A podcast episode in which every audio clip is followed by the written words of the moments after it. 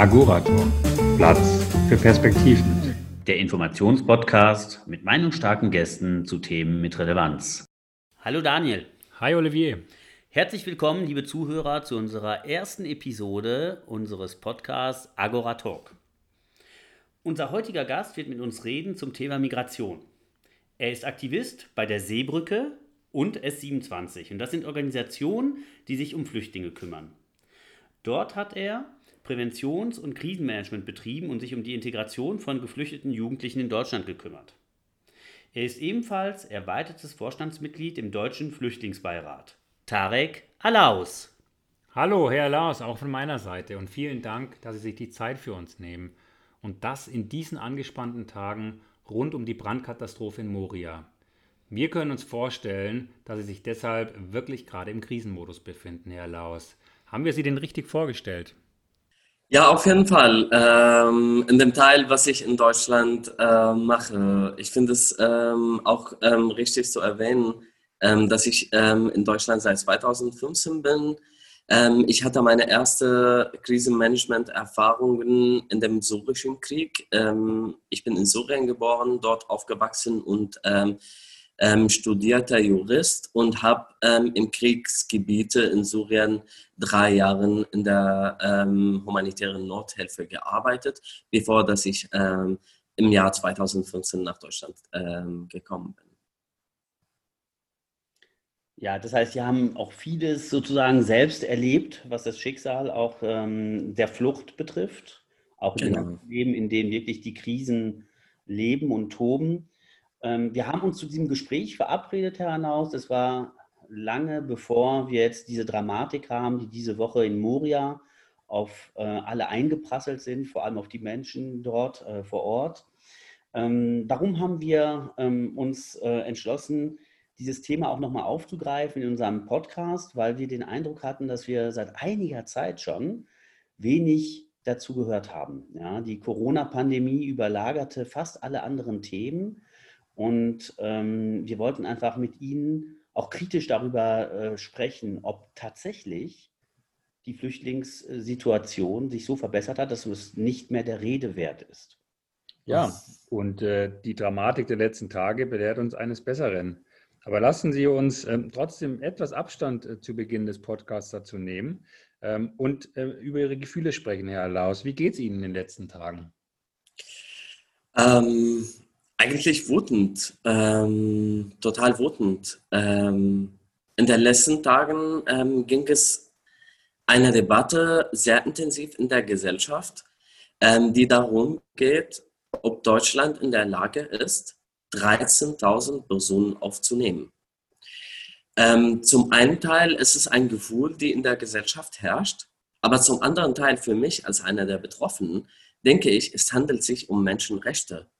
Menschenrechte, die nicht gewährt werden, Menschen, die auf Straßen leben. Und wir messen diese Menschenrechte anhand der Kapazitäten. Ähm, für mich ist das ein ähnliches Beispiel, wenn wir sagen, es herrscht jetzt ähm, irgendeine Katastrophe in Berlin und dann im Land Brandenburg drumherum wird gefragt, ähm, ob Brandenburg in der Lage ist, äh, Menschen aus Berlin aufzunehmen. Ähm, ob sie Kapazitäten haben oder nicht haben. Viele Menschen, glaube ich, teilen ihre Empörung, Herr Laus, auch in Deutschland, aber andere vielleicht ja auch eben nicht. Und ähm, wir warten ja offensichtlich auf eine europäische Lösung, so zumindest so von offizieller Seite.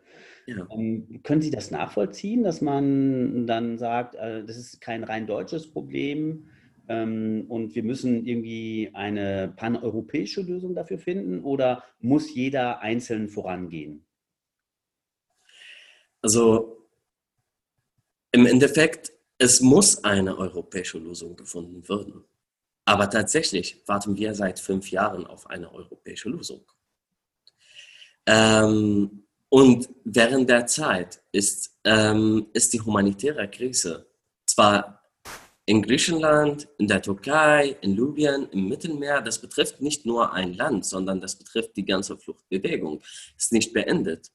Und diese Warte abwarten und taktieren und ähm, immer zu sagen, wir können in Deutschland nicht vorangehen, sondern müssen wir auf diese europäische Lösung warten, verlangt nur mehr Leid, mehr Tote im Mittelmeer, verlangt nur mehr Leid ähm, ähm, auf den griechischen Inseln, ähm, mehr Entrechtungen. Ähm, einfach Grundrechte wurden für die Menschen nicht gehalten.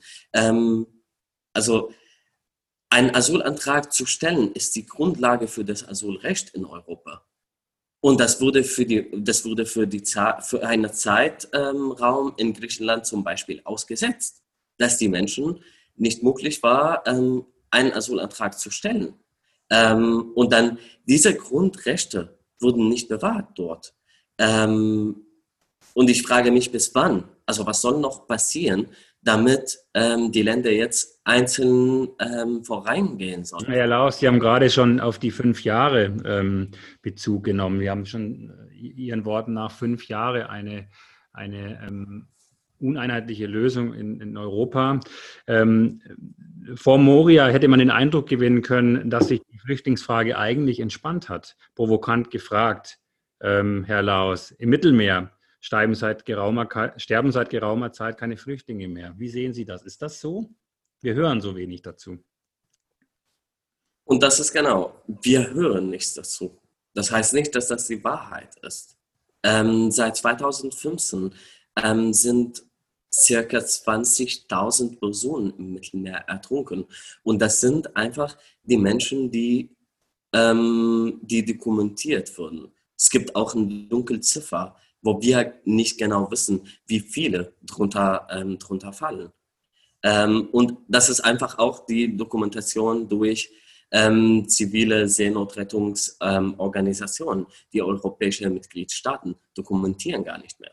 Es gibt gar keine richtige Dokumentation von wie vielen Menschen im Mittelmeer in der letzten Zeit gestorben sind. Ähm, und das, das sehen wir in, in, in mehreren Berichten von UNHCR zum Beispiel, dass sie immer ein Dunkelziffer lassen und sagen, wir wissen nicht einen genauen Zahl. Es ist einfach ein circa ähm, 20.000 Personen, wobei, ähm, also es hört sich als eine Zahl, 20.000 Personen. Das sind aber 20.000 Menschen, 20.000 einzelne Schicksale, 20.000 ähm, Geschichten stecken dahinter. Ähm, wahrscheinlich auch 20.000 20 Familien, die dahinter auch stecken. Jeder einzelne Person hat eine Familie. Lassen Sie ähm, die Zahl 20.000 doch nochmal noch mal genau, genauer beleuchten. Ähm, also wir sitzen hier gerade ähm, in Starnberg. Starnberg hat knapp über äh, 20.000 Einwohner. Das wäre dann die ganze Stadt äh, Starnberg, um das einfach mal in Relation zu setzen. Ähm, Herr Laos, wir haben uns die, ähm, die Gesamtzahl 20.000 im Vorfeld auch mal auf die Jahresscheiben angeguckt und sind dabei darauf gestoßen, dass 2015 ähm, knapp über 5.000 Personen im Mittelmeer gestorben sind. Im letzten Jahr waren das noch knapp 2000 Leute. Und wenn man die Zahlen jetzt im Jahr 2020 anschaut, wo wir gerade stehen, dann merkt man, dass die Zahl deutlich, deutlich geringer äh, als die 2000 im Vorjahr sind. Ähm, jetzt könnten, könnten viele Menschen sagen, gut, alle Maßnahmen, die wir eingeleitet haben, greifen.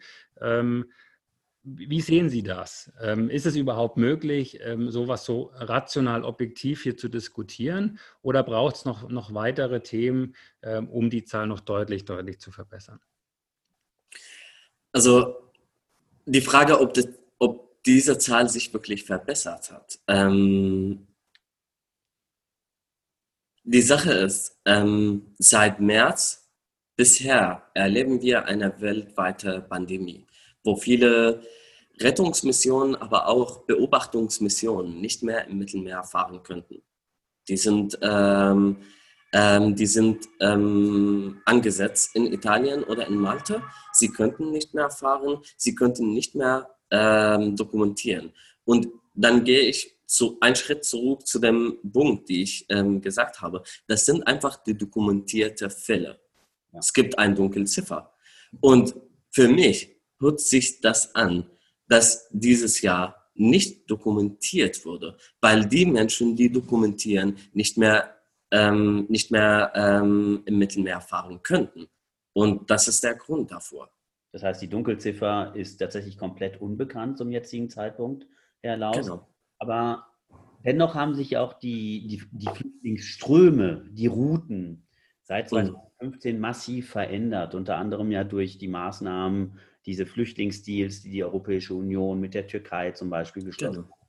Wie, wie, wie, hat sich das verändert? Ähm, wir haben das Problem ja eigentlich nicht in irgendeiner Form gelöst für die Menschen, die betroffen sind. Wir haben es nur verlagert, oder?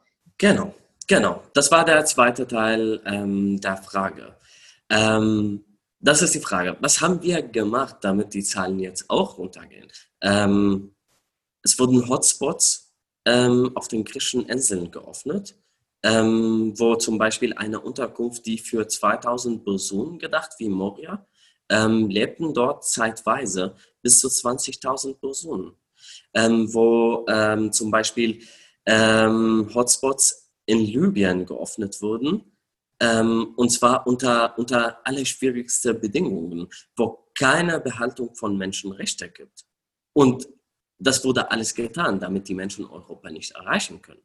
Ähm, und ich spreche hier von den offiziellen ähm, Hotspots in Libyen zum Beispiel. Gestern war ich auf, auf einer Podiumsdiskussion mit einer Person, die selbst in Libyen war, die aber nicht in einer offiziellen ähm, Hotspot dort untergebracht wurde, die viel von Zwangsarbeit gesprochen hat, die viel von, von ähm, paramilitärischen Milizen gesprochen hat, die zum Beispiel ähm, Waffen ähm, auf Menschen probiert haben, damit sie sehen, ob diese Waffen ähm, arbeiten können oder nicht können. Ähm, von Vers Versklavung, ähm, von Folterlagern, von Missbrauch von Menschen und Misshandlung von Menschen. Ähm, das, hat, das hat Europa in der letzten Zeit geleistet, nur damit keine Menschen mehr kommen. Nur damit sie nach außen eine Botschaft schicken, Leute, wenn ihr kommt, ihr wurdet dort gekasselt in Libyen oder dort ähm, ähm, ausgeschlossen in Moria, kommt nicht, weil die Bedingungen nicht gut sind. Ähm, trotzdem, meiner Meinung nach, als eine Person, die nach Europa ähm, vor fünf Jahren gekommen ist, als ich die Entscheidung getroffen habe, da war ich auf die Küsten in, in äh, der Türkei und da war es mir klar, ich könnte durch diese Reise mein Leben verlieren. Trotzdem war es für mich, was ist die Alternative? Hier zu bleiben und durch die Türkei entweder in ein Detention Center ähm, untergebracht zu werden oder wieder nach ähm, Syrien geschickt zu werden, wo ich sowieso mein Leben verlieren würde. Mhm. Nein, dann folge ich, folge ich so ein 10% Hoffnung, dass ich ähm, Europa erreiche. Und dann ähm, mit dieser Hoffnung gehe ich ähm, ähm, diesen Oberfahrt über das Meer. Herr Laus, wir haben ähm, 2015, das ist jetzt exakt fünf Jahre her, haben wir sehr intensiv über das Thema gesprochen. Und ja. äh, wir haben jetzt ähm, Monate ähm, in den Medien eigentlich nichts anderes mehr gelesen ähm, als Corona. Und zuvor sicherlich ähm, auch über andere Themen uns äh, in, den, in, den, in den Medien unterhalten. Ja. Warum findet die Debatte rund um die Flüchtlingskrise und die Flucht eigentlich nicht kontinuierlich im öffentlichen Diskurs statt, sondern warum ähm, muss jetzt erst Moria passieren, damit ähm, das Thema medial erneut an Aufmerksamkeit gewinnt? Ähm, das ist eigentlich die politische Wille, um die zivile Gesellschaft abzulenken, meiner Meinung nach. Ähm, ein großer Druck auf die Politik ist, dass die Zivilgesellschaft was fordert. Das haben wir anhand mehreren Beispiele in der letzten Zeit gesehen haben. Zum Beispiel 2019, als Frau ähm, Rakete nicht mehr in einem Hafen, äh, in einem sicheren Hafen in Italien fahren dürfte, ähm, sie hat in die Öffentlichkeit getreten und haben wir gesehen, die große Druck, die die Zivilgesellschaft gemacht hat in Europa, wie sie das ganze Verfahren von Frau Rakete verändert hat und geholfen hat, einfach, dass die Politik sich positioniert. Und das ist genau, was die Politik äh, nicht möchte. Die politische Wille, äh, Wille geht in die Richtung, dass die Zivilgesellschaft nicht informiert wird. Und das begründet für mich, wieso zum Beispiel zivile ähm, Beobachtungsmissionen nicht mehr äh, im Mittelmeer fahren dürfen und fliehen. Gehen wir vielleicht noch mal einen Schritt zurück ähm, sozusagen über das, die Tagespolitik hinaus. Wenn man einen Schritt zurückgeht, dann gibt es wahrscheinlich in der Menschheitsgeschichte einen Moment, wo das Thema der Migration zu einem Problemthema geworden ist. Ja? Äh, ja. Menschen bewegen sich, seitdem es sie gibt, auf der Erde. Ähm, wa warum ist dieses Migrationsthema zu einem Problemthema geworden in Ihren Augen und wann? Ja, das ist ein sehr wichtiger Punkt. Also Menschen migrieren seit Tausenden von Jahren. Ähm, seit Beginn der Geschichte bewegen sich auf dieser Welt. Das erste Asyl, ähm, nicht in der jetzigen gesetzlichen Form, sondern im Sinne von Schutzsuche und Schutzbewährung, ähm, war vor ungefähr 1500 Jahren, als ähm, die erste äh, Muslimen ähm, einfach ähm, nach Äthiopien gegangen sind und Schutz bei dem König von Äthiopien damals ähm, ähm, gefragt haben. Und dieser Schutz wird bewährt damals. Ähm, das wurde in der letzten Zeit als ein Problem dargestellt. Wobei die, die Migration und die Flucht ist ein Fakt. Und dass das niemals ein Problem gewesen ist. Seitdem die nationalen Grenzen gibt, seitdem diesem Visumverfahren auf, auf weltweiter Ebene gibt, ähm, wurden die Menschen in ihrer Bewegungsfreiheit eingeschränkt. Es gibt Menschen, die in Europa durch einen Zufall geboren ähm, sind, hier lebten, europäische Reiser besser besetzt sind und konnten sich überall in der Welt frei bewegen. Aber Menschen in anderen ähm, Ländern haben das Recht nicht, wobei wir sagen, alle Menschen sollen gleich sein. Alle Menschen sollen gleiche Rechte haben. Es gibt keine erste Welt, zweite Welt und dritte Welt. Ähm, trotzdem, tatsächlich ist das nicht umgesetzt. Das sind so einfach Gesetze, die nur auf Papier stehen. Und anhand dieser Unterscheidung von den Rechten von den Menschen steht dann, okay, wir sind hier in Europa das erste Welt. Alle würden einfach zu uns hier rennen, ähm, um von Europa zu profitieren. Ähm, deswegen müssen wir diese Bewegungsfreiheit ein, einschränken. So sieht die europäische Politik das. Wobei ist das nicht die Wahrheit. Also ähm, in, in meiner Vorstellung, und zwar einer idealer Vorstellung von einer Welt, wo eine Bewegungsfreiheit beherrscht, wird keine Ausbeutung mehr geben, würden große Konzerne nicht mehr andere Länder ausbeuten, dann müssen andere Menschen nicht mehr fliehen. Dann können sie in Frieden in ihre Länder ähm, leben. Und das wird so ein, ein, ein, das ist eine ideale Vorstellung. Viele Menschen wollen nicht das glauben. Viele Menschen würden denken, ja, ähm, wenn wir jetzt alle Grenzen offen, dann würden ähm, allen Menschen nach Europa kommen wollen. In meiner Vorstellung, das entspricht nicht die Wahrheit. Ich hatte niemals die Idee, nach Europa zu kommen oder dass ein Krieg in meinem Land ähm, herrschte. Und das entspricht auch vielen anderen Menschen. Wie erklären Sie sich denn diesen Disput zwischen ähm, der Historie, seit wann das Problem in der Gesellschaft ähm, vorhanden ist und dem fehlenden Rückhalt in der Gesellschaft, ähm, ohne Einschränkungen die Person auch aufzunehmen? Ich würde das gerne mal anhand einer konkreten Zahl auch Ihnen sagen. Wir haben ähm, eine, eine aktuelle Spiegelumfrage. Ähm, dort sagen über 60 Prozent der ähm, Befragten, dass ähm, sie der Meinung sind, dass bereits ähm, genug getan wird rund um das Thema Flüchtlinge und Migration. Und wir sehen auch in der Tagespresse im Kontext Moria, dass in den Foren dort, die wir in der, in der Vorbereitung durchforstet haben, dass die ganze Diskussion sehr lebhaft, aber auch sehr kontrovers ähm, diskutiert wird. Ähm, wie erklären Sie sich das, dass ähm, das so unterschiedlich ähm, aktuell aufgefasst wird? Hm. Also es hat mit dem Kontext, wie wir Sachen ähm, sehen, zu tun. Ähm, erstmal, das das Thema Flucht als, als, als ein Problem zu benennen, hat mit Privilegien, die Menschen hier in Europa haben, ähm, zu tun und hat mit Ängste, diese Privilegien zu verlieren, was zu tun. Wir sind hier in Europa privilegiert, haben eine sehr hohe Lebensqualität. Diese Lebensqualität besteht aufgrund, dass, ähm, dass andere Länder ausgebeutet wurden. Und damit wir hier zum beispielsweise ein Jeans mit 10 Euro kaufen, ähm, können, müssen Kindern ähm, in, in andere asiatische Länder einfach den ganzen Tag arbeiten und ein Euro davor kriegen. Und es geht einfach darum, diese Ängste, diese Privilegien zu verlieren, lassen, diese, lassen mir viele Menschen sagen, okay, wir haben genug getan. Eigentlich im Endeffekt, wer sind wir, um genug zu tun?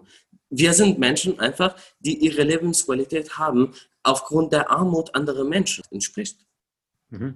Wir, ähm, es gibt ja äh, in Deutschland, aber sicherlich auch ähm, global ähm, sehr viele Organisationen, die versuchen, an der Situation auch was ähm, zu, zu verbessern und auch den Blickwinkel von, das ist ein Problem, hin zu, was ist, entstehen vielleicht auch für Vorteile. Ne? Stichwort Fachkräftemangel etc. pp.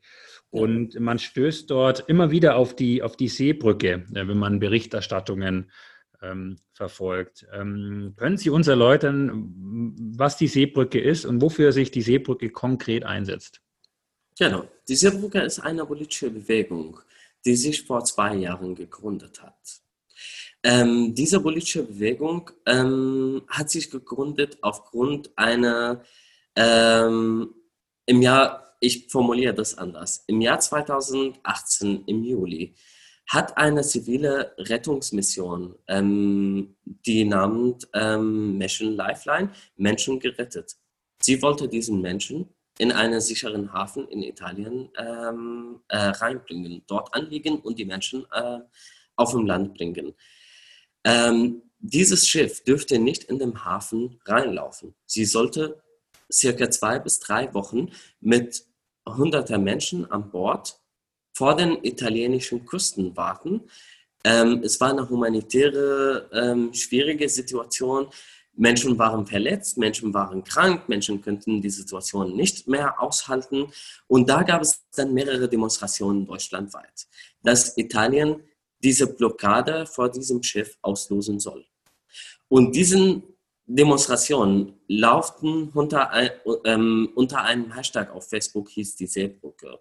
Und dann war das nicht, der Einzel, ähm, nicht ein Einzelfall, sondern seit Juli 2018 betreibt die italienische Politik diese, ähm, das weiter. Sie blockieren ihre Häfen vor Seenotrettungsmissionen und da haben wir die Notwendigkeit gesehen, diese Demonstrationen miteinander zu verbinden. Äh, zu verbinden. Und da, da die Seebrücke als Name damals bekannt war, dann haben wir die Bewegung als die Seebrücke benannt und ähm, haben sich die Menschen selbst, die diese Demonstrationen in ihre Städte organisiert, haben sich als Gruppen organisiert und als Gruppen unter dem Namen Seebrücke. Deswegen, die Seebrücke als eine Bewegung besteht oder basiert auf mehreren, auf hunderte von Lokalgruppen von AktivistInnen-Menschen, die damals auf den Straßen waren, die gerade aber die ganze ähm, äh, politische Arbeit für die Seebrücke leisten. Und wie schätzen Sie in diesem Zusammenhang, das hat ja einen direkten Bezug zur Seebrücke, den offenen Brief von einem Dutzend ungefähr deutscher Oberbürgermeister ein, die sagen, genau. bei uns lokal vor Ort können wir helfen und Menschen aufnehmen. Wie genau. schätzen Sie das ein? Das ist ja ein unmittelbares Resultat dieser Seebrückenaktivitäten. Genau, genau. Wir haben in der Seebrücke, äh, in der Seebrücke ein Ziel ähm, gehabt. Dass ähm, die Migrationspolitik, wir sehen die Blockade durch die, Bund, die deutsche Bundesregierung und wir haben gedacht, der einzige Lösung, die wir sehen, ist einfach eine äh, Migrationspolitik, die auf kommunaler Ebene basiert. Sind die AktivistInnen auf ihre OberbürgermeisterInnen gegangen? Die Städte haben sich als sichere Häfen erklärt, stattdessen, dass in Italien sichere Häfen für geflüchtete Menschen gibt. Dann haben deutsche Städte sich als sichere Häfen erklärt und haben sie ihre ähm, Aufnahmebereitschaft für aus Seenot gerettete Menschen erklärt und immer wieder bekräftigt. In Deutschland haben wir mittlerweile über 118, äh, über, äh, über 180 sichere Häfen deutschlandweit. In andere europäische Länder gibt es auch sichere Häfen. Ähm, diese Kommunen erklären immer wieder ihre Bereitschaft, zusätzlich Menschen aufzunehmen. Zwar aus Seenot, ähm, gerettete Personen oder aus den griechischen Lagern oder anderen Lagern an den Außengrenzen Europa. Das Problem, die wir aber haben, dass es keine gesetzliche Grundlage gibt, dass die Kommunen eigenständig nehmen. Menschen aufnehmen. Deswegen muss die deutsche Bundespolitik diese Aufnahme veranlassen. Und haben wir wieder diese Blockadehaltung durch Bundesinnenministerium genau ähm, vor uns. Ähm, und deswegen gab es mehrere Briefe. Das ist nicht der erste offene Brief, sondern in den letzten Monaten gab es einen parteiübergreifenden Brief von mehreren Oberbürgermeisterinnen, aber auch Innenministerinnen von Bundesländern, die einen Brief an die deutsche Bundesregierung geschrieben haben, dass sie bereit sind, Menschen über die Quote zu nehmen. Die Regierungen Europas berufen sich ja auch darauf zu sagen, wir warten ja auch auf diese gesamteuropäische Lösung. Nun will ja die EU-Kommission zum Monatsende, zum Septemberende einen Plan vorstellen. Sind Sie zuversichtlich, dass dort konkrete, ähm, abstimmbare, konsensfähige Initiativen daraus erwachsen, die tatsächlich alle Mitgliedstaaten mittragen werden? Das ist nicht das erste Mal, dass die EU sagt, wir würden einen Plan nochmal machen und wir würden abstimmen. Es gab mehrere Pläne, bisher wurde nichts umgesetzt. Es gab immer die, die äh, laut, alleine laut die EU-Türkei-Deal zum Beispiel. Das Deal sagt, dass Griechenland wird Menschen in die Türkei zurückschicken und dann müssen Menschen, die gerade in der Türkei leben, einfach auf EU-Mitgliedstaaten verteilt werden. Ich frage mich, statt einer Person, die aus Griechenland abgeschoben, nach der Türkei abgeschoben werden sollte, sollten, sollte eine Person auf die EU-Mitgliedstaat verteilen würden. Wenn wir die Zahlen sehen, alleine im Jahr 2016 war die Quote unter 20 Prozent. Es wurden so viele Menschen nach der Türkei zurückgeschoben, und weniger als 20 Prozent wurden die auf, auf die EU-Mitgliedstaaten äh, verteilt. Und das sagt mir, es gibt keine europäische Bereitschaft, ähm, eine Lösung zu, äh, zu finden. Es wurden nur Pläne entwickelt, es wurden abgestimmt, am Ende abgelehnt, es gibt keine Einigung. Und das ist einfach ein, ich sehe das nicht mehr als ein Mittel für die EU-Mitgliedstaaten, ihre Verantwortung wegzuschieben und ein oder zwei e-, europäische Länder blockieren das ganze Verfahren und dann wird kein EU-Verteilungsmechanismus geben. Das haben wir in 2016 gesehen, 17 gesehen ähm, und 2018 und 19 bei der Frage der Verteilung der ähm, die aus Seenot geretteten Personen gesehen und das würden wir nochmal sehen. Deswegen legen wir einen großen Wert in Deutschland ähm, auf die auf die kommunale Politik, die mehr Druck ähm, erzeugt, auf die Bundesebene, dass sie die Menschen nehmen. Ich meine, es gab in der letzten Zeit aus Berlin und Thüringen zwei Aufnahmeanträge, ähm, die auf die Bundesinnenministerium gestellt wurden. Berlin und Thüringen wollten Menschen aufnehmen. Und das sind zwei ähm, Beispiele, konkrete Beispiele, die wurden von Horst Seehofer abgelehnt. Mhm. Herr Laus, wie Sie wirken auf uns wie ähm, ein sehr kraftvoller, energischer, ähm, eine sehr kraftvolle, energische Persönlichkeit. Wie machen Sie das eigentlich? Wie gründen Sie Ihre Hoffnung und Kraft bei Ihrem Engagement? Sich immer wieder aufzurappeln, nicht aufzuhören, immer dran zu bleiben und auch mit, äh, mit den Ergebnissen nicht zufrieden zu sein, um da, äh, mit dem Hintergedanken äh, noch mehr erreichen zu können. Eigentlich ähm, durch meine Betroffenheit. Ähm, die Vorstellung, die ich immer habe, es hat durch ein oder zwei Monate unterschieden, unterscheidet, dass ich in Deutschland bin und nicht in Griechenland bin. Es hat nur ein Glück gegeben, dass ich das Oberfahrt über ähm, das Ägäen ähm, überleben könnte. Ähm, und alleine die Vorstellung, ich könnte eine der Personen, die dort sind, sein, gibt mir eine, eine sehr große Motivation, weiterzumachen. Ich meine, es ist nicht das Ende, dass ich hier angekommen bin, sondern sehe ich das als eine Privileg und als eine Antworten, äh, Verantwortung, andere Menschen zu helfen, ein Leben zu bewähren, weil ich auch selber verstehe, was das bedeutet, auf der Flucht zu sein, was das bedeutet, ihr eigenes Land ähm, verlassen zu müssen. Das habe ich durcherlebt. Und ich weiß, dass ich niemals die Vorstellung hatte, Syrien zu verlassen. Trotzdem musste ich das machen. Und das sehe ich bei den anderen Menschen, die gerade auf den Außengrenzen sind. Und es gibt mir die Motivation dieser Menschen, ähm, weiterzuhelfen. Wir danken Ihnen sehr für Ihre Zeit, für Ihre Schilderung und Ihre Erfahrungen und Eindrücke. Ähm, gerade jetzt in diesen sehr emotionalen Tagen nach äh, Moria. Und äh, ja, ähm, danke Ihnen dafür sehr ähm, und auch großen Respekt für Ihre Energie und Kraft auf diesem Thema. Vielen, vielen Dank. Vielen Dank, Herr Laus. Ähm, bei Agoratalk glauben wir, dass es wichtig ist, einen Raum zu bieten für diese Themen, die relevant sind. Wir haben das Wort der Brücke und der Seebrücke heute oft gehört. Und wir glauben auch, dass ähm, es wesentlich ist, Brücken zu schlagen zwischen diesen Menschen und auch zwischen vielleicht den, den sorgenvollen Menschen und den anderen, damit tatsächlich die Situation sich nachhaltig bessern kann. Vielen Dank fürs Zuhören. Vielen, Vielen Dank, Ihnen, Herr Laus, und bis bald. Dankeschön, bis bald.